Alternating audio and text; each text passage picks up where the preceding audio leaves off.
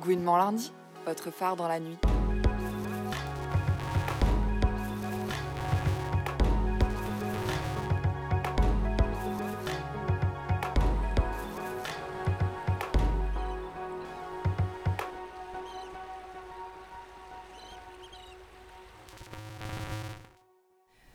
Bonjour à vous, euh, auditeuristes de Gouinement Lundi. Euh, je suis actuellement en compagnie de Lucie Barrette, euh, qui a publié un essai qui s'appelle Corset de papier. Bonjour Lucie. Bonjour. Est-ce que Lucie, tu peux te présenter et, euh, et dire rapidement de quoi parle ton livre? Bien sûr. Euh, alors, je m'appelle euh, Lucie Barrette, comme euh, tu viens de le dire. On, peut se tutoyer, ça marche ça? Oui, je pense Oui, qu'on peut se tutoyer. On peut se tutoyer, très bien. Je suis chercheuse en littérature avec une grosse orientation sur le genre et le rapport entre presse et littérature au 19e. Euh, J'ai écrit une thèse euh, il y a, euh, là pour le coup, pas du tout récemment, quelques années maintenant, sur les écrivaines journalistes au 19e. Et pendant laquelle j'ai découvert, mais vraiment ça a été assez révélateur pour moi, de tout ce que représentait la presse féminine du 19e. Et en fait, ce qui m'a le plus, je crois, euh, interpellée, c'est les liens évidents que je pouvais faire avec la presse féminine contemporaine. D'où l'idée du corset de papier, sachant qu'il y a des tas de remarques euh, que je me faisais en tant que féministe pour le coup, à la lecture de ces journaux que je ne pouvais pas intégrer dans une thèse à présenter devant un jury de littéraire du 19e parce que c'était bien trop radical pour elles. Du coup, je me, je me les étais gardées de côté en me disant mais ça, un jour, il faudra en faire quelque chose. Et puis, euh, une fois un peu reposée de cette grande aventure épuisante euh, qu'a été la thèse, je me suis mise à écrire corset de papier. Donc, pour répondre à ta seconde question, euh, ce qu'évoque euh, le livre est effectivement la presse féminine du 19e et surtout les liens qu'on peut dresser, les parallèles qu'on peut faire avec euh, le système de la presse féminine euh, très actuel. Même si c'est par le détour du 19e siècle, pourquoi tu avais envie de parler de la presse féminine d'aujourd'hui? Mm. Qu'est-ce qui dans ton féminisme fait que c'est un truc où tu t'es dit ça, euh, il faut que j'en parle? Et bah parce que en fait je vois bien ce que ça a encore de prescripteur. Euh, je vois bien en fait comment ça a de l'influence euh, sur euh, nos manières de nous représenter. Donc moi je me genre au féminin. Euh, j'ai été une lectrice et je suis encore parfois une lectrice de presse féminine, mais euh, tu sais, euh, vraiment le truc que tu fais bah, pour aller euh, à la plage, euh, pour prendre le train, euh, je parle là dans l'intro, euh, voilà, quand ma mère était hospitalisée, bah ouais, en fait, le premier truc que je faisais, c'était d'acheter euh, 4-5 euh, journaux euh, sans trop me poser de questions euh, pour pouvoir les feuilleter. Et n'empêche que euh, j'avais beau avoir un recul critique, et, enfin, parce que je suis euh, surinstruite, euh, que oui, j'ai des billes de féminisme construits euh, ces euh, 15 dernières années, qui normalement font que ça devrait pas trop m'atteindre, bah n'empêche que les modèles prescrits, ils m'atteignent quand même. Et j'ai l'impression que c'est le cas pour nous tous, qu'il y a, y a quand même quelque chose qui se passe là, qui est de l'ordre de la représentation de nos corps, de nos vies, de nos manières de nous épanouir, qui est hyper, hyper, hyper restreint, quoi. Euh, euh, on nous présente encore euh, des modèles qui sont hyper stéréotypiques, carrément normatifs, et qui nous représentent pas véritablement. Enfin, moi, je ne connais pas de personnes qui existent dans les modèles de presse féminine encore. Par ailleurs, je pense que, et ça plutôt à partir de ce que j'en ai lu du 19e, c'est un formidable outil, parce que ce sont des rédactions qui sont très investies par des femmes. J'imagine donc que ça pourrait être aussi très investi par des minorités de genre, et qu'en fait on pourrait en faire quelque chose d'incroyable. Et je crois que l'objectif c'est ça en fait. L'objectif du livre c'était ça, c'est de se dire bon, là on voit bien qu'il y a quelque chose qui ne fonctionne pas, euh, qui n'est pas opérant, qui, qui ne nous correspond pas. Ok, euh, cessons de le lire avec culpabilité. c'est vraiment c'est ça, c'est un plaisir coupable, le test psycho quoi. Mais n'empêche qu'on est vachement nombreux et nombreuses à le faire. Bah qu'est-ce qu'on pourrait en faire Voilà. Essayons d'avoir un regard critique dessus, de pointer là où hum, vraiment il y a un manquement. Et c'est quoi nos perspectives quoi? C'est quoi les pistes? Oui, première question, euh, je trouve ça rigolo ce que tu dis sur la culpabilité de lire la presse féminine alors que tu dis en même temps, euh, et tu montres bien dans ton livre que c'est déjà vrai au 19e siècle, que c'est des livres prescripteurs qui, euh, qui nous font du mal enfin, aux personnes qui le lisent. Et, et du coup, c'est assez paradoxal qu'on soit sente à la fois coupable de consommer ce genre de, de presse alors qu'en même temps ça nous fait du mal. Enfin, je sais pas, t'as une piste d'explication pour ça ou- Ouais, bah En fait, j'ai l'impression, par exemple, moi, quand je prends euh, mon point de vue situé euh, d'intellectuel féministe, de gauche, machin, euh, je suis pas censée aller lire ces trucs-là. Tu vois Moi, je suis censée avoir. voilà, être un peu. avoir des goûts qui correspondraient à une forme d'élite intellectuelle, féministe qui plus est. donc, en fait, j'ai tout qui m'indique que je devrais rejeter ce genre de lecture que ça n'est pas réservé à ma classe en fait.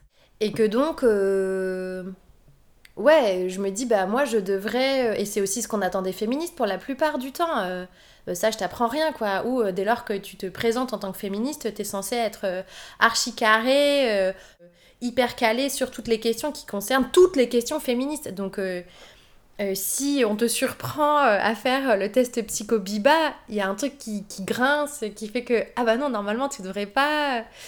Je crois qu'il y a une forme de mépris de classe, mm. parce qu'il euh, y a quand même dans la presse féministe, alors clairement, dans la presse féminine, clairement une, presse bourgeoise, qui va être, je sais pas moi, tu vois, par exemple, le L, mm. c'est vraiment une presse bourgeoise. Le Femme Actuelle, pas du tout. Il est réservé euh, aux femmes, euh, bah, aux ménagères, les fameuses quoi. Les fameuses ménagères euh, de moins de 50 ans ou de plus de 50 ans, qui elles sont carrément en dehors des radars de la fame. Ça n'est pas un modèle social valorisé. Donc pourquoi est-ce que je lirais, moi alors que j'aimerais bien être valorisable socialement, même si je me dis non, il faut se détacher de ces codes. Oui, bah n'empêche. n'empêche que voilà, c'est quand même plus simple quoi. Et je crois qu'il y a de ça, je crois qu'il y a une forme de ça, et que pourquoi c'est aussi un plaisir coupable Parce que oui, bien d'un point de vue collectif, je vois bien euh, ce que ces journaux, ils nous font de mal. Euh, je vois bien que la représentation euh, des corps affichés en 4 par 3 ou sur les unes en papier glacé, hyper sexualisé, taille XXXXS, ça, ça nous détruit en fait, ou en tout cas ça ne nous aide pas à nous construire, ça, clairement pas. Il y a un truc que tu expliques bien dans ton livre, c'est de montrer que, euh, alors même que c'est des magazines où les, des femmes écrivent, mm. euh, c'est des magazines où euh, la parole politique et une vraie réflexion, une vraie critique du système patriarcal est complètement impossible dès le 19e siècle, et on a l'impression que c'est la même chose dans la presse féminine actuelle. alors même que c'est essentiellement des femmes qui sont journalistes, on a l'impression qu'elles n'arrivent pas à sortir de... ou en tout cas qu'elles ne le font pas quelle euh, sorte de stratégie on pourrait collectivement mettre en place pour euh, échapper à, ces, en fait, à ce, biais capitaliste qui fait que euh, la presse qui nous est destinée, enfin je dis nous, mais nous qui est destinée aux femmes, est, est captée comme ça et aussi entravée. Alors, bah, il y a, y a, vraiment plein d'éléments dans ta question, à savoir déjà son aspect, l'aspect apolitique de la presse. Il est, effectivement, c'est ce que j'explique dès le début du livre, en fait, il est au départ légal. Mm. C'est-à-dire que la presse féminine, elle est catégorisée euh, en tant que presse spécialisée. Ça, ça rien que là, il y a déjà vraiment euh, mille questions à se poser sur euh, pourquoi est-ce que la presse qui vise un public qui est quand même vraiment extrêmement nombreux, et la moitié de la population mondiale, voire plus, je crois, enfin ça c'est une banalité, mais elle, est, elle est classée au même titre que la presse pour les gens qui font du tricot dans la, dans la, dans la catégorisation légale, c'est la même chose. Bon. Euh, et c'est, et, c'est la, ça, ça, commence au 19e ça, et toute la presse spécialisée, en fait, euh, n'est pas soumise dès le 19e siècle à ce qu'on appelle le cautionnement, qui est donc la loi qui oblige les journaux à verser une caution à leur ouverture pour euh, payer par avance les amendes que les journaux pourraient recevoir euh, du fait d'avoir euh, mis en péril la dignité du roi. Bon, t'imagines un peu le truc C'est-à-dire que vraiment, c'est comme les cautions d'appartement, quoi. C'est exactement la même chose, mm. mais pour de la malversation politique, en fait. C'est une forme de censure indirecte. Bon, donc la presse spécialisée, et donc la presse féminine, n'y est pas soumise. Tu pourrais te dire, youpia, elles vont pouvoir euh, complètement dire ce qu'elles veulent. Or non, puisque elle n'est pas soumise au cautionnement, cette presse féminine, elle ne peut pas aborder la question politique du tout. C'est illégal. C'est illégal et euh, certaines euh, seront condamnées en justice pour avoir écrit des chroniques politiques sans les signer, notamment, ou en, en, noyant un peu le poisson de en fait c'est pas vraiment moi, mais bon voilà. Bon, on part de ça, donc euh, et, ça va aussi avec euh, toute une exclusion de la sphère politique euh, des femmes après la Révolution. On dit bon maintenant ça c'est hyper bien exposé par les historiens et historiennes qui ont bossé sur l'histoire des femmes du 19e. non, la Révolution française de 89, nous ça nous a carrément mis dedans. Hein. Enfin vraiment, on a on a on a, on a rien gagné quoi. on a vraiment rien gagné. Euh, on a bien tenté, hein. il y a vraiment des personnes qui ont lutté très fort, mais qui ont très vite été complètement exclues du truc, euh, avec des, même des lois euh, qui les empêchent de se réunir à plus de 5, parce qu'on avait peur que les femmes fomentent au lavoir. Mais vraiment, mm. véritablement, c'est ça. Et peut-être le faisait-elle, et, tant mieux. mais bon, c'est une autre histoire. Ce qui fait que moi, j'ai l'impression que, si tu veux, le canevas qui s'est fondé à ce moment-là, euh, il n'était absolument pas possible d'aborder la politique dans les journaux. On tombait sur les journalistes euh, systématiquement. En fait, ça a perduré, quoi. Euh, la presse féminine s'est fondée en presse magazine, c'est-à-dire il y a eu peu d'initiatives de presse quotidienne. Mm. C'est plutôt de la presse hebdomadaire, Ouais, c'est ça, en fait, c'est plutôt du magazine de loisirs. C'est pas tant, du, c'est pas tant de la presse d'information au sens où nous, on l'entend aujourd'hui. Il y a bien eu des tentatives, hein, c'est la Fronde, euh, c'est vraiment à la fin du 19e, c'est 1897, et c'est Marguerite Durand, euh, dont on a encore euh, la bibliothèque, voilà, avec les archives du féminisme. Voilà, elle, elle a réussi à fonder un quotidien. Mais ce qui fait que je crois que la manière d'aborder l'information par les femmes dans les rédactions de presse, elle est tout à fait spécifique. Euh, et que ça, on en est encore les héritières. Je pense aussi que euh, ce qui actuellement euh, fait, fait qu'il est extrêmement difficile de sortir de ces mécanismes-là et de ces schémas-là, c'est l'aspect économique et c'est la survie économique de ces journaux. Ou qui, qui, sont, qui sont, et comme énormément de journaux, tout à fait dépendants des annonceurs. Les annonceurs, ce sont donc les gens qui financent les encarts publicitaires. C'était vrai dès le 19e, ça l'est bien entendu encore aujourd'hui. Euh, mais là encore, euh, on pourrait complètement euh, penser le truc en dehors de la boîte, quoi. C'est-à-dire que pourquoi est-ce que l'information devrait être rentable? Ça, moi, c'est une vraie question que je me pose. On pourrait tout à fait la considérer, l'information, comme un service public, et donc la nationaliser, la mutualiser, enfin, et la financer par des subventions. Sauf que dès le 19e, comme on comprend très vite que c'est un contre-pouvoir politique, euh, la presse, euh, qu'elle est critique vis-à-vis euh, des différents gouvernements, on la légifère très fort. Et en plus de la légiférer, on va vraiment la rendre complètement dépendante économiquement des annonceurs, des, gros investisseurs. Et aujourd'hui, c'était déjà le cas au 19e, c'est toujours le cas aujourd'hui, on voit bien comment est-ce que la finance, elle, elle contraint très très très fort les lignes éditoriales des journaux. Bon voilà, Mediapart là-dessus fait un taf de dingue. Et je, crois que c'est extrêmement difficile aussi pour la presse féminine de euh, sortir de ce carcan-là. Il y en a qui essayent, euh, Sensor, de la déferlante, euh, mais on voit bien comment est-ce que euh, déjà c'est hyper difficile euh, de vendre à des prix qui soient accessibles euh, à tous les porte-monnaies, même s'il y a des systèmes de, d'abonnements suspendus, de prix pour les précaires, les personnes étudiantes, etc. N'empêche que le magazine, la déferlante, voilà, il, est cher, c'est vrai. C'est pas, c'est pas le magazine que tu trouveras dans la salle d'attente de ton médecin. c'est pas un truc que tu vas vendre tous les jours non plus. Et, je crois que là, là, il y a un nœud très fort, quoi, de euh, comment tu fais pour bien rémunérer les gens qui y travaillent, imprimer dans de bonnes conditions, euh, utiliser des matériaux qui soient pas trop dégueux, euh, et tout en ayant un, prix qui soit accessible à de nombreuses personnes. Pouah, je pense, en tout cas, ça semble être un casse-tête. Mmh. Je crois que c'est un casse-tête. Oui, et puis comment tu fais pour atteindre euh, le lectorat de ces magazines féminins euh, plus, mainstream, entre mm. guillemets, qui existent déjà? Comment tu fais pour proposer un truc qui a une perspective euh, plus féministe ou sans pour autant que justement l'étiquetage féministe puisse peut-être rebuter? Et si t'as pas l'étiquetage féministe, est-ce que tu es encore lu par justement les meufs féministes de gauche instruites? Comment tu fais pour faire un truc qui parle à alors qu'il y a plein de choses euh, qui pourraient parler à tout le monde et euh, mm. que les meufs ont besoin de se dire les unes aux autres, mais mm. comment on fait pour... Euh, ouais, c'est ça. Et puis moi, je, je, crois qu'il faut... Mais ça, ça, ça me questionne vraiment fort, quoi. La, presse féminine, quoi, tu vois, ou même féministe, en fait. Bon, clairement, moi, je l'achète, la presse féministe, parce que je me reconnais complètement là-dedans.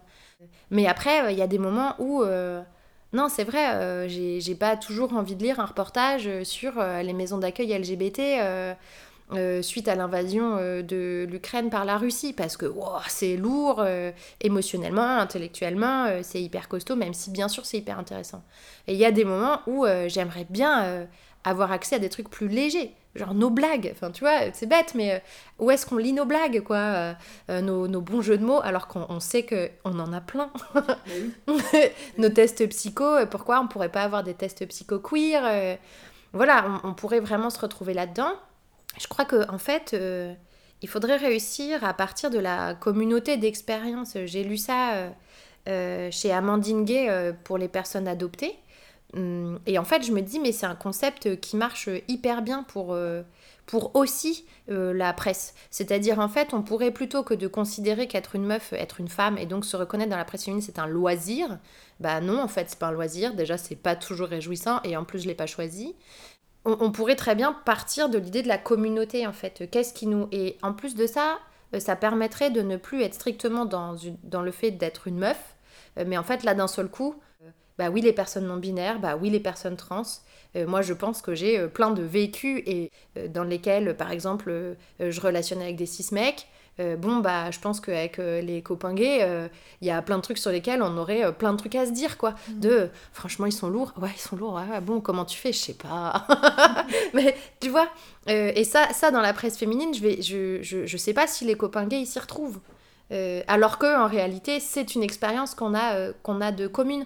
Le fait d'être assigné meuf et donc d'être reconnu comme tel, d'avoir un passing de meuf 6 dans la rue, bon, bah forcément, j'ai une communauté d'expérience avec euh, plein de gens quoi, euh, qui, qui, qui sont elles aussi euh, euh, assignées meufs et reconnues comme telles dans l'espace public, ou à l'inverse, euh, les euh, meufs trans euh, qui euh, rêvent d'avoir ce passing meuf pour pas être emmerdées non plus. Enfin, donc je me dis que ça, ça pourrait être méga intéressant en fait, de- plutôt, que de, de spécifier le genre euh, dans la catégorisation euh, des articles ou de la ligne éditoriale, euh, partir de l'idée de la communauté d'expérience. Et si on arrive à ça, pff, on- alors là, franchement, trop bien quoi. On peut tout faire. Bah oui, évidemment. Je lance des, des bouées. hein. Allez-y, faites-le, faites-le s'il vous plaît. Et appelez-moi si vous avez besoin qu'on en parle. Très bien. Il y a une des choses moi qui m'a frappé dans ton essai, c'est euh, le fait que c'est un essai dans lequel euh, tu assumes clairement euh, le fait d'écrire en première personne, tu assumes clairement alors déjà ton, ton positionnement, mais aussi où tu fais des blagues, enfin voilà, et ça c'est un truc euh, qu'on retrouve dans pas mal d'essais qui sont publiés ces derniers temps, beaucoup de personnes, euh, soit des soit des meufs, soit des personnes queer qui publient des essais un peu dans cette veine avec cette, ce choix de d'écriture.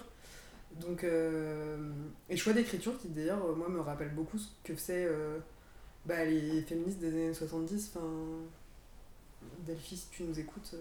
euh. Mais euh, voilà, donc. Bisous, me-. C'est ça. À part pour la transphobie. oui, oh là là, mon dieu, quelle déception. Et du coup, je me demandais bah, pourquoi tu avais fait ce choix, euh, toi, euh, personnellement, pourquoi tu avais fait ce choix-là de- d'écriture euh, Qu'est-ce que ça implique pour toi Et pourquoi euh, pas une écriture qui serait plus traditionnelle de l'essai ou, Ça intervient à un moment de mon histoire avec l'écriture qui fait que, à un moment donné, là, j'en ai eu assez de, de ne pas avoir ma place dans cette écriture. C'est-à-dire que euh, voilà, je suis issue de l'université euh, et en même temps euh, issue de classe sociale euh, pas du tout héritière euh, euh, de l'université. Et donc, euh, il m'a fallu euh, assez violemment intégrer les codes euh, d'écriture universitaire dans lesquels, euh, en fait, ta subjectivité n'a pas sa place.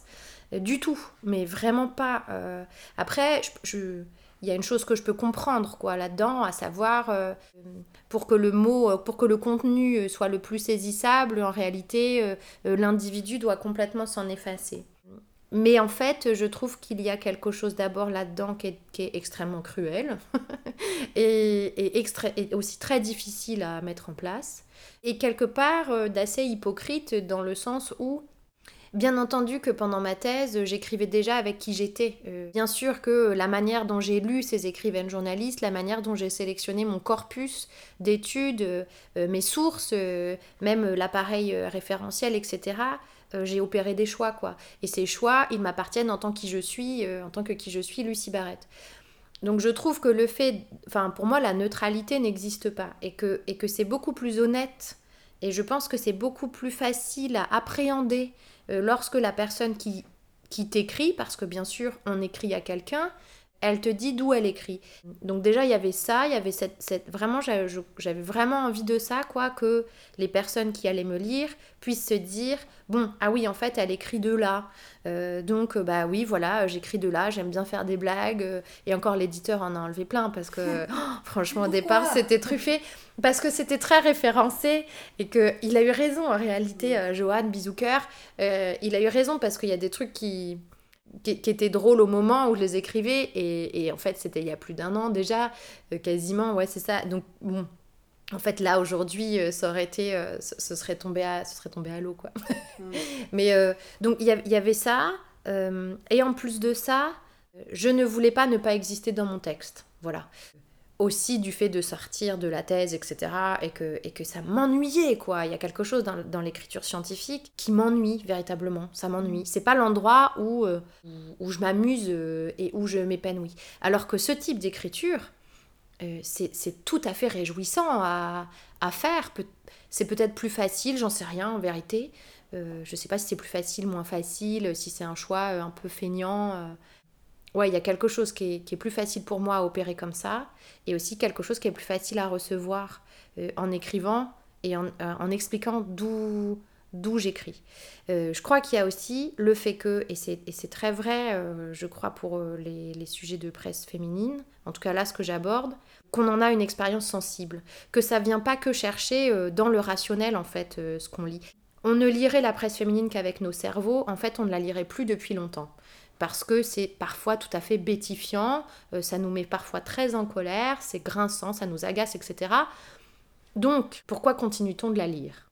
Eh bien, je pense qu'on ne la lit pas qu'avec nos cerveaux, qu'on les, lit les lit aussi avec quelque chose qui va chercher dans le plus sensible et dans le plus intime, et que ça, ça, ça, n'était pas facile, ça n'était, je crois, pas possible, en tout cas, moi, j'ai pas trouvé que ce soit possible à exprimer si moi je le disais pas depuis ma propre sensibilité de euh, bah ouais moi aussi en fait euh, quand je lis que quand je vois partout des corps qui font du XXXS euh, j'ai beau être vraiment pas une personne grosse bah n'empêche que mon petit mon bourrelet par dessus le jean de temps en temps je le regarde en me disant ah ouais et pourtant, je le sais, très vite après, j'ai l'autre voix qui dit C'est bon, on s'en fout large, c'est très bien le moelleux, en fait. Oui, c'est très bien le moelleux.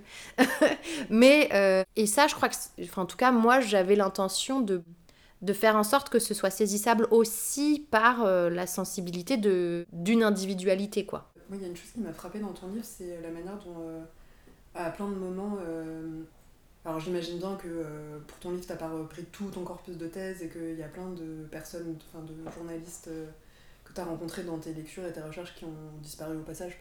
Mais il y a des moments où tu sors des, euh, des femmes en particulier euh, dont, euh, enfin personnellement, j'avais jamais entendu parler ni d'elle ni d'Adam. Et j'ai trouvé ça un peu émouvant le fait de faire sortir un peu des poubelles de l'histoire des femmes qui étaient doublement enterrées, puisque du coup c'est des femmes journalistes au 19e siècle, mais en plus écrivent dans la presse féminine. Et je me suis demandé si ces recherches, du coup, ça t'avait aussi permis de découvrir dans quelle mesure ça t'a permis de découvrir des écritures et des, des autrices euh, qui euh, bah, vaudraient qu'on les ressorte des dites poubelles? Oui, plein, euh, plein, plein, plein, plein. Et, et ça, ça, je crois que j'ai pas fini de, j'ai pas fini de le faire, mm. vraiment pas. Parce que autant il y a des personnalités qui sont hyper connues quoi, du 19e et qui sont à cheval entre la presse et, et la littérature, type Georges Sand, bon, euh, Liane de Pougy dont tu parles Ouais, aussi, Liane de Pougy, bon, c'est ça qui est un peu plus connu. Mais euh, Fanny Richaume, tu vois. La meuf, euh, mais même moi, pour le coup, avec les recherches que j'ai faites, elle apparaît dans mon intro de thèse parce que vraiment, cette, cette, personne est une énigme, mais une énigme au sens bibliographique. Mm. C'est-à-dire qu'on sait qu'elle a dirigé un journal important, qu'elle est vraiment importante pendant dix ans en tant que patronne de presse en tout cas rédactrice en chef. Elle a écrit euh, euh, plein de livres, elle a écrit plein d'articles, elle est rédactrice en chef de plusieurs journaux. Bon. Euh, et pour autant, il n'y a pas de biographie d'elle. c'est super difficile. J'ai galéré pour trouver la date à laquelle elle est morte. Et je l'ai retrouvé par une espèce de rubrique nécrologique d'un journal régional du Nord. Enfin, vraiment, euh, et c'est en fouillant, fouillant, fouillant, quoi. Je, je dis pas que ce qu'elle écrit est, dingue et que ça mérite qu'on la sorte en Pléiade, et de toute façon, la Pléiade, c'est lisible, c'est chiant, bon. c'est vrai, c'est nul. c'est super cher pour rien. C'est un autre débat, mais je dis pas que ce qu'elle écrit est, forcément à, à, à relire à fond et tout, et que c'est hyper intéressant. Mais n'empêche que euh, son existence, elle est importante pour la continuité de, de l'histoire euh, euh, des médias. Voilà. Euh, et en fait, il y a plein d'autres types euh, qui écrivent euh, mal, euh, qui sont, à mon sens, des auteurs euh, carrément mineurs, qu'on continue d'étudier, etc., encore aujourd'hui, et qui sont, à mon sens, pas aussi, enfin, qui n'ont pas une influence aussi importante dans, dans notre histoire, dans l'histoire de l'imprimé. Donc c'est vrai que je pense que ces personnes-là, elles sont à remobiliser ou en tout cas à extraire euh, du silence euh, scientifique et, euh, et même de notre connaissance féministe, quoi. Parce que ces personnes-là, aussi critiquables soient-elles, hein, à plein d'égards, n'empêchent qu'elles ont contribué à quelque chose. C'est parce qu'il y a eu des Fanny Réchaume, des Eugénie Niboyer, euh, qu'il y aura des Marguerite Durand euh, à, la fin du siècle. Euh, évidemment que c'est une continuité, quoi, que euh, les questionnements euh, euh, autour de la presse ne sont pas apparus à la fin du, du, du 19e euh, comme ça. Euh, Que, c'est parce que dès, d'ailleurs, euh, dès 1808, hein, euh, des super grosses bourgeoises, euh, euh, en fait, ont sorti un journal euh, euh, dans lequel il n'y avait déjà aucun homme qui signait. Déjà, dès 1830, on a des publications où, on ne signe, où les femmes ne signent que de leur prénom euh, parce qu'elles ne veulent pas utiliser le nom de leur mari ou de leur père. Donc, tu vois, il y a quand même déjà des marqueurs qui sont hyper Mhm. forts et qui existent. Donc, je crois que ouais, ces personnes, elles- elles- on, a, on a besoin de les connaître euh, parce qu'elles nous, on leur doit beaucoup en fait Mhm. aujourd'hui. euh. Donc ouais, il y a Fanny Richomme, une que j'aime beaucoup, qui est un peu plus connue aussi là. euh, maintenant, j'ai l'impression qu'elle est plus étudiée euh, aussi parce qu'elle était socialiste et saint-simonienne. C'est Eugénie Niboyer, j'en parle vraiment beaucoup. Euh, mais il y a quelque chose que j'adore chez elle. elle a une perspicacité vis- vis-à-vis du média, vis-à-vis de la voilà de l'imprimé quoi. Où elle dit du journal. concrètement aujourd'hui c'est le meilleur outil de la lutte et que faut pas qu'on passe à côté quoi. Bah ça aujourd'hui euh, c'est marrant comment cette question se repose dans les milieux euh, même euh, les, les milieux militants euh, concernant les réseaux sociaux. Qu'est-ce qu'on fait de ça? Qu'est-ce qu'on fait de ça? Ça apparaît, on a l'impression comme ça que c'est l'outil du diable, quoi? Bah n'empêche que c'est, c'est, ça, a une force de frappe euh, euh, colossale. Bon, bah comment, co- comment on investit ces espaces-là? Je, je, je, crois que ouais, on a grave à y gagner. Euh, Flora Tristan, qu'on connaît plutôt pour sa carrière, disons, ouais, militante, bah n'empêche qu'elle a une carrière littéraire et en presse aussi, que c'est hyper intéressant d'aller lire ce qu'elle a publié dans les journaux. Ouais, à fond, ça fait partie de notre histoire, quoi. Oui, puis en plus, euh, sans vouloir trop spoiler ton livre, euh, il y a quand même, tu montres bien que même si ces femmes, euh, eh ben, elles, euh, elles servent et elles, euh, elles renforcent un système hyper Mm. patriarcal, hyper euh, hétérosexiste, hyper sexiste, qu'elles renforcent euh, une, re- enfin, une représentation euh, de, de la féminité qui est à se taper la tête contre les murs, mais que c'est aussi des femmes qui saisissent toutes les petites, euh, ou certaines en tout cas, qui saisissent toutes les, les petites brèches qu'elles ont pour euh, en fait euh, bah, saper aussi des choses et pour poser des questions et pour euh, en fait politiquement se positionner et que c'est pas, c'est pas tout noir quoi la presse féminine Mm. du, Ouais, du c'est 19e ça. siècle en tout cas, qu'il y a quand même des. Mais en fait, ça, pareil, c'est c'est des questions que j'ai pas fini, je crois, de résoudre. C'est en fait euh, la question de la contrainte. C'est-à-dire que euh, euh, leur écriture en presse féminine à ces personnes, elle est méga contrainte. Elle est contrainte par un discours ambiant qui est d'une misogynie absolument crasse et partout quoi, vraiment partout et tout le temps. la moindre initiative se fait démolir la gueule, c'est atroce. elles se prennent des caricatures en veux-tu, mais et puis et puis même parfois des attaques physiques quoi. bon. Mais pourtant, elle continue. Elle continue en ayant vraiment. Mais vraiment, j'ai cette sensation. Bon, là, ça- on est à la radio, on peut pas voir, mais j'ai vraiment la sensation, tu sais, de qu'elle sinue, quoi. Qu'elle sinue entre les, entre les contraintes et qu'elles essaient de trouver euh, l'interstice par lequel elles vont quand même pouvoir accéder et dire quelque chose. Avec, euh, euh, oui, plein de parades. Il y a vraiment plein de parades dans l'écriture. Tu as des rhétoriques de précaution tout le temps. Elles sont tout le temps en train de s'excuser, de non, mais on veut pas vous prendre votre place, vous savez. Bon, voilà. Elles sont tout le temps en train de dire que ce qu'elles font est, est inoffensif que c'est pas important, que c'est même assez médiocre, et qu'elles s'occupent que de trucs de bonne femme, quoi. Elles sont tout le temps en train de poser ça. N'empêche que en posant ça, c'est vrai, euh, elles, elles, elles, euh, elles montent une stratégie euh, ouais, pour qu'on leur foute un peu la paix et pour pouvoir quand même ensuite aller noyauter le truc. Il y en a une qui fait ça à la perfection. C'est Delphine de Girardin, alors qui est, qui est vraiment qui est, qui est une bourgeoise, qui est issue du sérail à fond. Sa mère était autrice déjà. Et en même temps, sa mère lui dit un truc, euh, et ça, on est tout, tout début 19e. Euh, elle lui dit euh, Sois femme par la, par la robe, mais homme par la grammaire. Ou en fait, ouais, c'est costaud, hein. Ou tout un programme, ouais. Où elle lui dit en fait, tu dois être irréprochable d'un point de vue intellectuel, mais en même temps, clairement, si tu ne remplis pas les cases de la féminité, tu te feras bolos. Et elle a complètement raison, hein. c'est vrai que. Et puis elle, elle s'est fait bolos pour le coup, donc. Et elle, elle écrit dans un journal hyper connu, c'est euh, un quotidien national qui s'appelle sobrement La Presse, qui est tenu par euh, celui qui, qui devient son mari, Émile de Girardin, et euh, qui lui demande d'écrire une chronique. Et elle, elle écrit dans le bas du journal. donc en gros, à l'époque, le journal il est divisé en deux parties et de façon verticale. Tu as le haut du journal qui est vraiment, là c'est l'endroit des bonhommes, quoi, où on parle de la bourse, de la géopolitique et machin. Et puis t'as le bas du journal. Là, là, c'est la matière légère. euh, on va plutôt faire des chroniques mondaines. euh, euh, le roman feuilleton, par exemple, il est en bas. La fiction est en bas. C'est vraiment le lieu du divertissement. Les femmes n'écrivent pas dans le haut du journal. Les femmes écrivent dans le bas du journal. Mais attends, ça veut dire que du coup, est-ce que c'est fait pour que les mecs puissent prétendre lire la bourse alors qu'en fait ils lisent les, les trucs du bas? Non, Que les femmes puissent lire les trucs du haut en prétendant lire les trucs Peut-être. Dans le lectorat, dans le lectorat, euh, il y a l'étude de la réception de ces journaux-là, elle est hyper intéressante. Mais ça, c'est très difficile Ouais. euh, à vérifier. Mm. En fait, on peut pas trop savoir. Faudrait vraiment réussir à tomber sur des archives administratives, Mm. d'études. Euh, il devait y en avoir, hein, des formes d'ancêtres d'études de marché. Bon, qui lit quoi dans le journal? Mais en tout cas, dans la rédaction, c'est plutôt la distribution, elle se fait comme ça.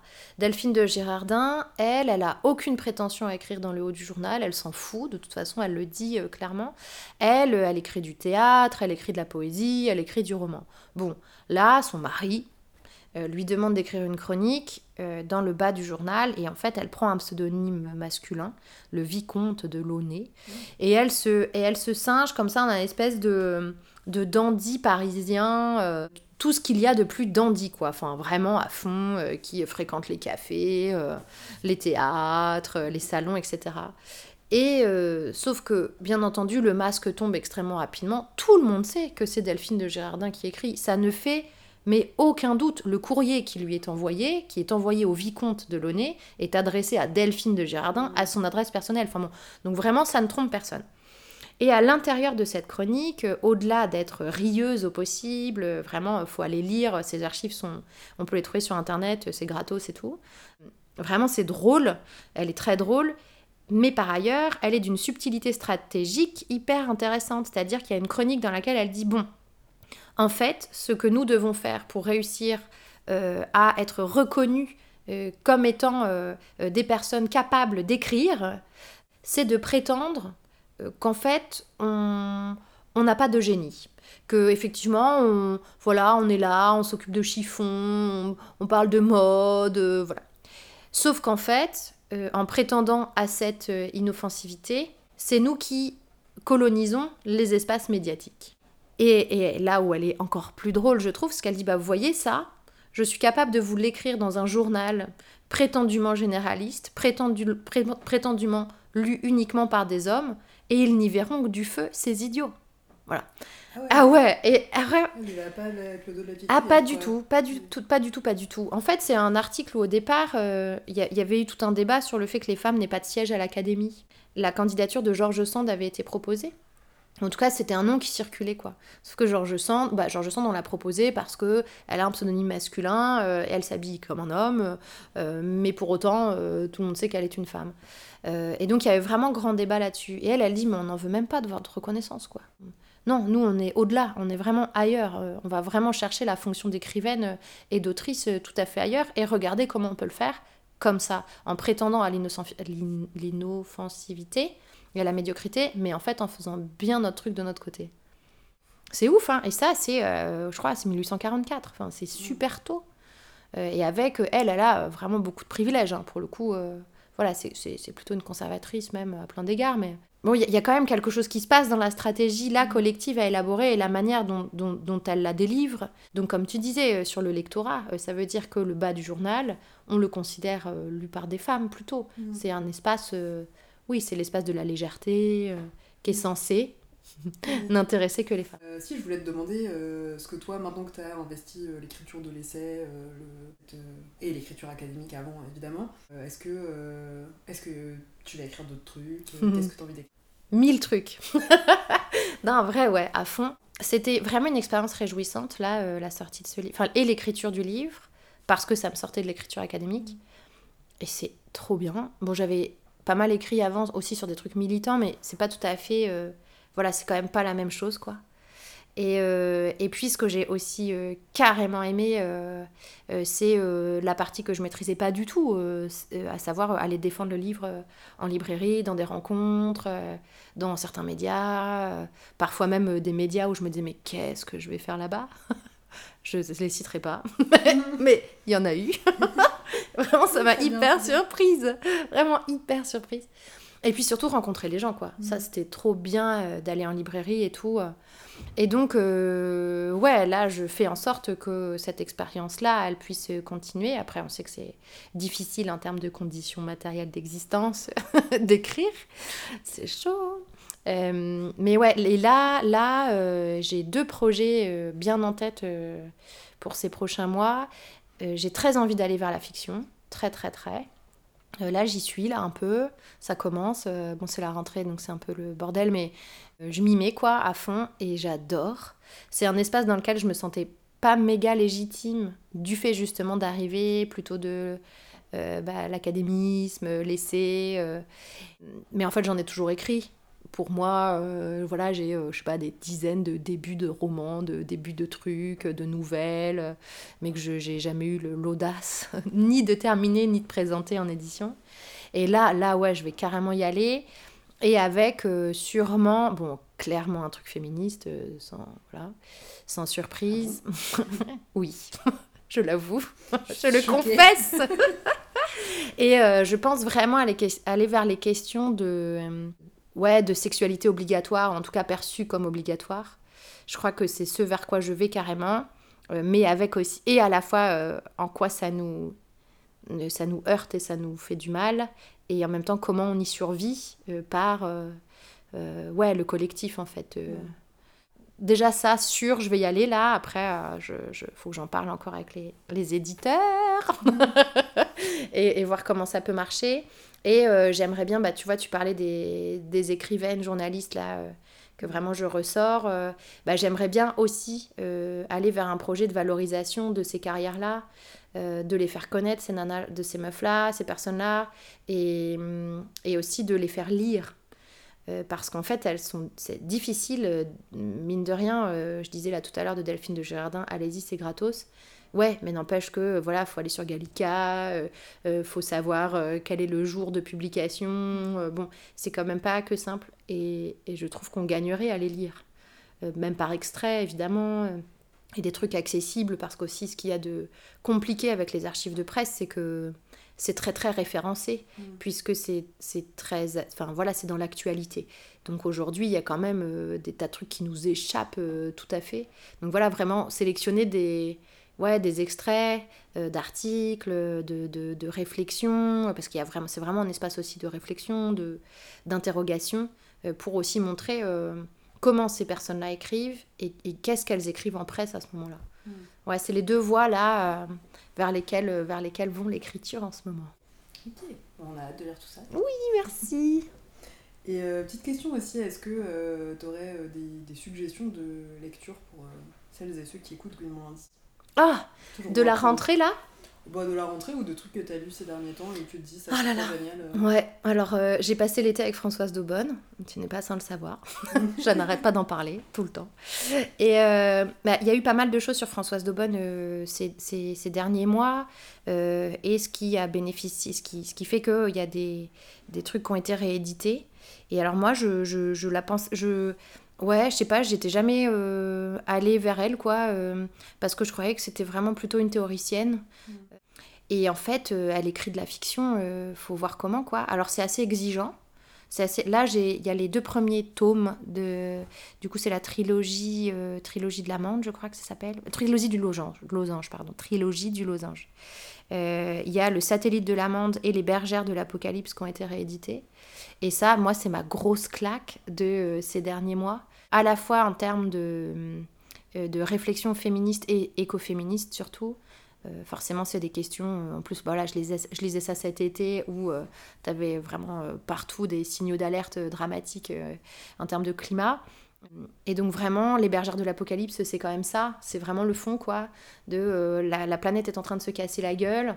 Euh, Il y a euh, des femmes qui décident de monter des communautés autogérées et euh, qui finissent par déclarer la guerre euh, aux capitalistes et donc aux hommes.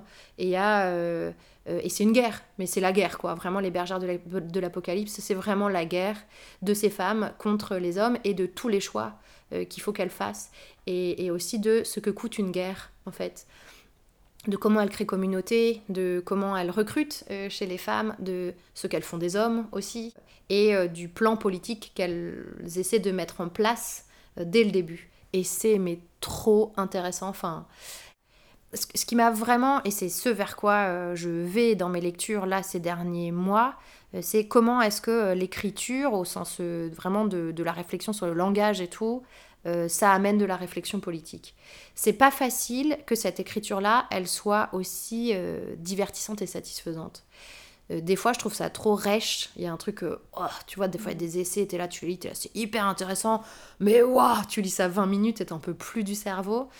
Et des fois, eh ben, je trouve qu'il y a des contenus féministes qui, qui, qui- qui gagneraient à être mieux écrits d'un point de vue littéraire, d'un point de vue poétique, au sens de vraiment euh, la poésie de la langue, quoi. Et là, Daubonne, là-dessus, elle m'a scotché, comme Wittig euh, peut le faire euh, par ailleurs. Ouais, là, si, si j'avais un truc à conseiller, alors le, le, le- les bergères de l'Apocalypse, il est quand même un peu cher et un peu... Peut-être existe-t-il dans les anciennes versions éditées, euh, sans l'appareil critique, euh, et peut-être moins cher. Je sais pas s'il est libre de droit et donc disponible sur... euh, euh, s'il y a des éditions gratos. Mais là, c'est édition des femmes, je crois, ouais, ça. Et franchement, ah ouais, c'est trop, trop, trop bien. Et puis ça donne grave la patate. Allez, pas la guerre, quoi, mais on peut se poser la question. Au moins, on y aura réfléchi. ça, Ouais, c'est ça, ouais, c'est ça. Ouais, il y a un truc de projection, euh, ouais, qui, qui fait se poser des questions, quoi. De, demain, c'est la, vraiment, il y a ça, il y a des, des communautés de meufs euh, et euh, de personnes, euh, ou, ou- ouais, de minorités de genre qui se décident à aller attaquer, vraiment physiquement. Bon, bah, toi, tu fais quoi? Mm. Ouais, peut-être qu'il faut y réfléchir. hein. C'est quoi ta place là-dedans, quoi? Mm. Parce que clairement, il y a une place, mais...